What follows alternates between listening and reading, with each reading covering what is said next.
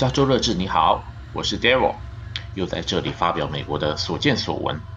我不知道你是否注意，美国的火车特别长，每次在平交道等候是度日如年。事实上，美国的火车逐年加长，车厢最多可挂到两百辆，长度可以达到三英里，够夸张吧？原因为什么呢？你可以学一个商业词汇，activist investor，你可以称他们是激进的投资者。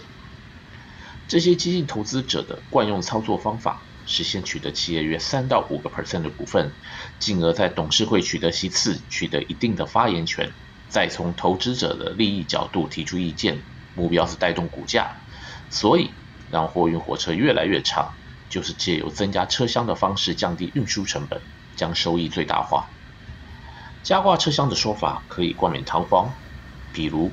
长途可以节省燃料和能源，降低铁路运输的成本。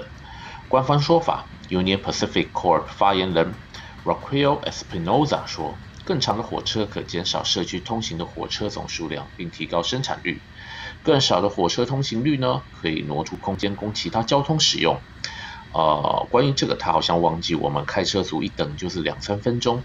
累积的车阵排放废气量以及对地方交通的疏解甚至预防事故率，并没有任何的帮助。伊利诺州大学的教授兼铁路工程计划主任 Christopher，他说：“铁路蓬勃发展，规模经济得以发展。在过去的一个季度，更长的火车是实现规模经济的重要进展。我不知道那所谓的进展是不是都进了投资人的荷包里啊？你得在平交道傻等五分钟或者更长的时间。”你看着眼前车厢一个又一个通过，似乎是永恒不断的持续，真是美国奇观啊！